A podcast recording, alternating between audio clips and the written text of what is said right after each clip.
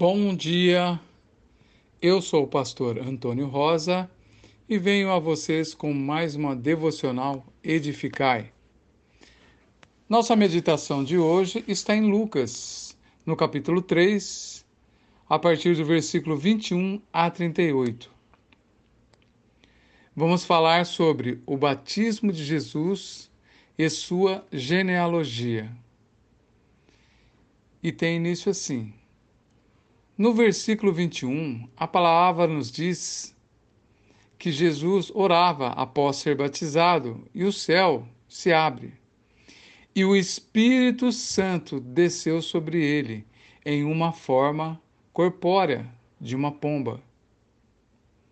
A partir daí ouviu-se uma voz do céu que dizia: Este é meu filho amado, em quem tenho prazer. O batismo de Jesus é uma simbologia e ele simboliza a morte, sepultamento e ressurreição. Ele já estava naquele momento nos dizendo o que iria acontecer com ele futuramente. E foi exatamente assim que aconteceu.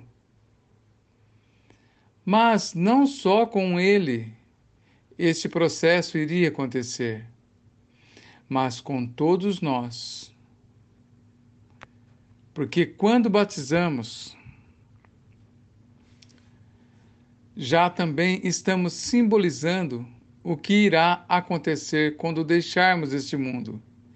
Iremos morrer, ser sepultado e ressuscitaremos com Cristo da mesma forma que ele foi ressuscitado, e mais, com aquele corpo de glória. E estaremos assim completamente em glória. Veja bem, amados, se quando batizamos já sentimos uma alegria sem tamanho, imaginem quando ressuscitarmos com Cristo em sua glória e com o mesmo corpo que ele ressuscitou em glória. No versículo 23, ele nos diz que Jesus tinha 30 anos quando iniciou seu ministério.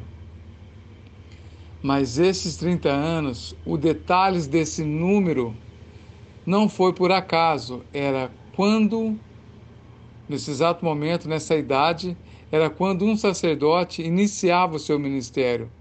Isso está citado no livro de Levítico. O sacerdote só podia iniciar o ministério com 30 anos. Maravilhoso isso, não? A partir do versículo 24 ao 38, a palavra está falando sobre a genealogia de Jesus. Mas para que serve isso?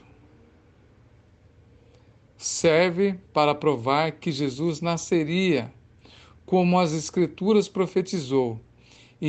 Iniciou-se em Abraão, passou por todos os patriarcas e reis, chegando até João e Maria. Isso testifica a veracidade da profecia e o seu cumprimento à risca. Isso também é maravilhoso, irmãos.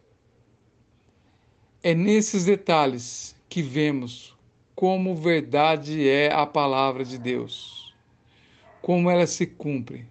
E se, se cumpriu nesses detalhes, se cumprirá em toda a sua totalidade. Amém?